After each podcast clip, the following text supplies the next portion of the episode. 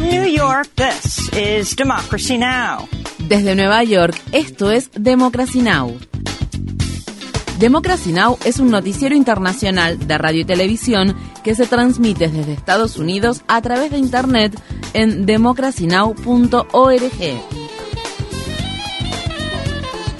Welcome to Democracy Now!, democracynow.org.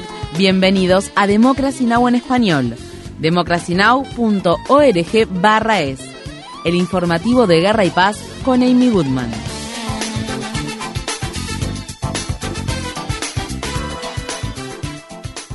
Las Fuerzas Armadas israelíes han lanzado sus incursiones más intensas en los territorios ocupados de Cisjordania desde que Israel inició su ofensiva contra la franja de Gaza tras el ataque perpetrado por la organización Hamas el 7 de octubre. Durante la madrugada del jueves, las Fuerzas Armadas israelíes realizaron incursiones en 10 ciudades, entre ellas Ramallah, donde al menos un palestino murió por disparos y otros 15 resultaron heridos durante los enfrentamientos con soldados israelíes. La autoridad monetaria palestina afirma que militares israelíes llevaron a cabo incursiones en al menos seis casas de cambio y se apoderaron de fondos por un valor de más de dos millones de dólares. Mientras tanto, han surgido detalles preocupantes sobre un ataque israelí con drones contra el campamento de refugiados de Nur Shams, en el que murieron seis palestinos. El jefe del sindicato de médicos de Tulkarem informa que soldados israelíes detuvieron y abordaron ambulancias que transportaban a personas que habían resultado heridas en el bombardeo. Según se informa, uno de los heridos fue apuñalado en el cuello mientras que a otros dos los sacaron de las ambulancias y los golpearon con brutalidad. La Organización Mundial de la Salud advierte que decenas de miles de palestinos están intentando escapar de los ataques israelíes contra el centro y el sur de Gaza al tiempo que los devastadores ataques aéreos continúan causando muertes entre la población civil.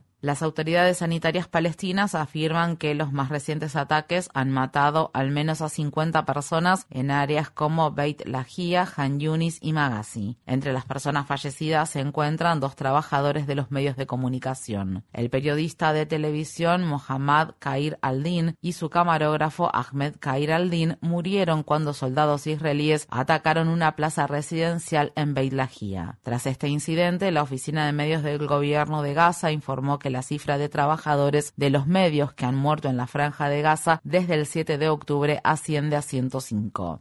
Mientras tanto, la crisis de salud pública en Gaza continúa empeorando y los envíos de ayuda humanitaria son detenidos cada vez con mayor frecuencia por residentes hambrientos que buscan obtener alimentos y agua potable. Asimismo, cientos de miles de gazatíes se han quedado sin acceso a la atención médica. El coordinador del equipo médico de emergencias de la Organización Mundial de la Salud, John Casey, sostiene que la capacidad hospitalaria en Gaza es aproximadamente el 20% de la que había a principios de octubre. Casi todas las camas de hospital y casi todos los servicios hospitalarios han dejado de funcionar, ya sea porque las propias instalaciones se han visto afectadas, porque el personal se ha visto obligado a huir, porque se han quedado sin electricidad o sin suministros médicos, o porque el personal no ha podido acceder a ellos. Naciones Unidas advierte que alrededor de 300.000 personas en Sudán se han visto obligadas a huir del estado de Gesira. Esto se debe a que combatientes del temido grupo paramilitar Fuerzas de Apoyo Rápido han extendido sus operaciones hacia el sur de la capital del país, Jartum, y han intensificado sus ataques contra el ejército sudanés al tiempo que saquean suministros de alimentos y objetos de valor. El líder de las Fuerzas de Apoyo Rápido, el general Mohamed Hamdan Dagalo afirmó el miércoles que se había reunido con el presidente de Uganda, Yoweri Museveni. Esta constituye la primera aparición de Museveni fuera de Sudán desde que lanzó una campaña de ataques con el fin de derrocar a la junta militar que gobierna ese país. Desde entonces, el grupo paramilitar ha sido acusado de llevar a cabo un genocidio en la región de Darfur Occidental. Siete millones de personas han sido desplazadas y casi dos tercios de la población de Sudán, es decir, unos 30 millones de personas necesitan ayuda humanitaria. Una investigación de la agencia de noticias Associated Press concluyó que las autoridades de ocupación rusas encubrieron de manera amplia y deliberada el verdadero número de personas que murieron a causa de las graves inundaciones que se produjeron en junio tras la catastrófica explosión de la represa de la ciudad de Nueva Kajovka, ubicada en el río de Dnieper, en la región sureña de Gerson. Las autoridades ucranianas culpan a las Fuerzas Armadas rusas de hacer estallar la represa para contrarrestar la contraofensiva que planeaba lanzar Ucrania. Rusia afirma que 59 personas fallecieron a causa del desastre, pero el informe de Associated Press revela que la cifra real de muertes es mucho más alta y que solo en Oleski, una localidad ocupada por Rusia, perdieron la vida cientos de personas.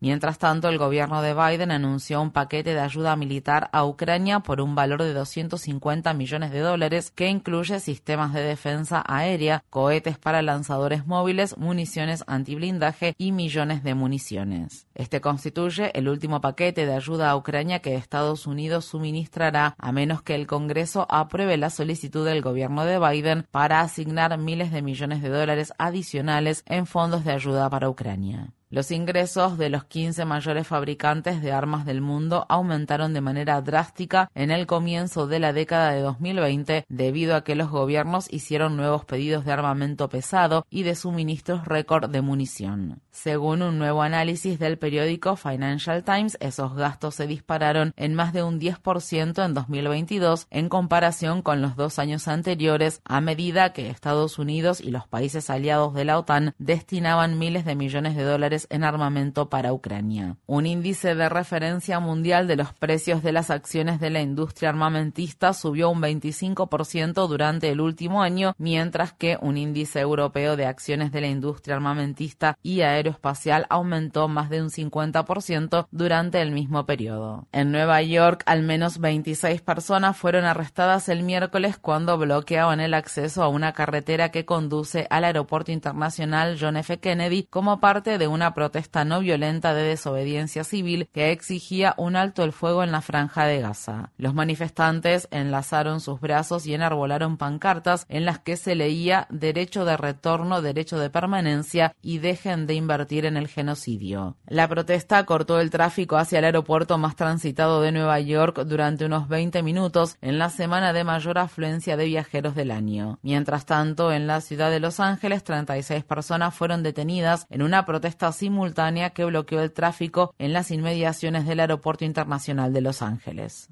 El presidente de Argentina, el ultraderechista Javier Milei, dijo el martes que su gobierno no renovará los contratos de más de 5.000 empleados que fueron contratados este año antes de que asumiera su cargo a principios de este mes. Estos despidos masivos se producen después de que Milei promulgara la semana pasada un decreto presidencial que pretende desregular en gran medida a las empresas argentinas, privatizar las empresas estatales y recortar de manera drástica los salarios de los trabajadores, al igual que restringir libertades civiles, incluido el derecho a manifestarse. El miércoles miles de personas desafiaron la prohibición de las protestas y salieron a las calles de Buenos Aires. Estas fueron las palabras pronunciadas por Eduardo Belliboni, líder de la organización progresista de defensa de los derechos de los trabajadores Polo Obrero.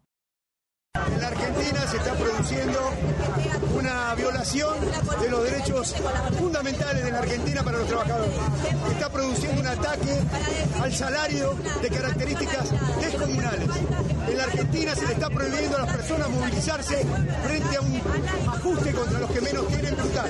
Los trabajadores sufren el deterioro de su salario con un gobierno que a la vez favorece los intereses de los grandes empresarios. La Corte Suprema de Michigan ha dictaminado que Donald Trump puede permanecer en la papeleta electoral de las primarias presidenciales del Estado. El tribunal se negó a escuchar una demanda que argumentaba que, según la Constitución de Estados Unidos, el expresidente no puede ocupar un cargo público después de incitar a la insurrección del 6 de enero de 2021 en el Capitolio de Estados Unidos. La semana pasada, la Corte Suprema de Colorado dictaminó que Donald Trump no reúne los requisitos para presentarse como candidato en las elecciones primarias presidenciales que se celebrarán en dicho estado en 2024. En el fallo se cita una cláusula de la decimocuarta enmienda de la Constitución de Estados Unidos que originalmente se redactó para impedir que los confederados que participaron en la guerra civil estadounidense volvieran a ocupar cargos en el gobierno. El Partido Republicano de Colorado ha recurrido el dictamen ante la Corte Suprema de Estados Unidos, por lo que el nombre de Donald Trump permanecerá en la papeleta de las primarias de Colorado, ya que éstas tienen que imprimirse en las próximas semanas. Otros estados, entre ellos el de Maine, están evaluando casos similares. El miércoles, Trump presentó una solicitud para que la secretaria de Estado demócrata de Maine se recusara del caso. Mientras tanto, el FBI y la policía local de Colorado están investigando una serie de amenazas dirigidas a los jueces que votaron la semana pasada a favor de impedir que Trump aparezca en las boletas de las primarias presidenciales del estado. En otras noticias sobre Trump, el fiscal especial Jack Smith ha pedido a un tribunal federal que prohíba al expresidente hacer afirmaciones falsas en la causa relacionada con los intentos por revertir los resultados de las elecciones presidenciales de 2020. En el expediente, los fiscales escribieron, el tribunal no debe permitir que el acusado convierta la sala del tribunal en un foro en el que propague información falsa e irrelevante y debe rechazar su intento de politizar este procedimiento. La candidata presidencial para las primarias del Partido Republicano, Nikki Haley, no mencionó la esclavitud al responder este miércoles a una pregunta sobre las causas de la guerra civil estadounidense, la cual había sido formulada por una persona que participaba en una asamblea ciudadana en la ciudad de Berlin, estado de Nuevo Hampshire.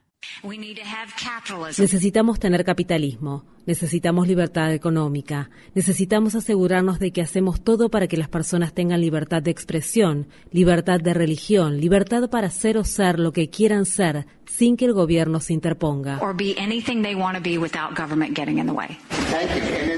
Gracias. Me sorprende que en pleno año 2023 haya respondido a esa pregunta sin mencionar la palabra esclavitud. ¿Qué quiere que diga sobre la esclavitud? No, ya ha respondido a mi pregunta. Gracias. Siguiente pregunta. Nikki Haley es la ex gobernadora del estado de Carolina del Sur. El cómico y cantante de música folk Tom Smathers ha fallecido a los 86 años. Junto con su hermano fue presentador de Smathers Brothers, un programa de televisión pionero en la década de 1960 que tuvo repercusión mediática por sus luchas contra la censura de la cadena CBS por abordar temas como el movimiento por los derechos civiles y la guerra de Vietnam. En 1967 los Smathers Brothers convencieron a la CBS para que permitiera a Pete Seeger aparecer en el programa a pesar de que este estaba en la lista negra de la televisión desde los años 50. Aunque finalmente la CBS aceptó, la cadena se negó a emitir el segmento después de que Pete Seeger cantara en contra de la guerra de Vietnam. En 2003, Pete Seeger habló con Democracy Now! sobre lo sucedido. Finalmente en octubre me dijeron, está bien, pueden traerlo, y canté la canción Waist Deep in the Big Muddy. La cinta fue grabada en California y enviada por avión a Nueva York y en Nueva York recortaron la canción. Los Smother Brothers fueron a los medios de prensa y dijeron, CBS está censurando nuestros mejores chistes. Censuraron la mejor canción de Seeger y lograron algo de publicidad. Visite nuestro sitio web democracynow.org para ver la entrevista completa con Pete Seeger. La CBS permitió finalmente la emisión de la actuación de Pete Seeger meses después gracias en parte a la presión ejercida por Tom Smathers. Smathers murió este martes a los 86 años en la ciudad de Santa Rosa, estado de California. Infórmate bien visita nuestra página web democracynow.org es. Síguenos por las redes sociales de Facebook, Twitter, YouTube y SoundCloud por Democracy Now! es.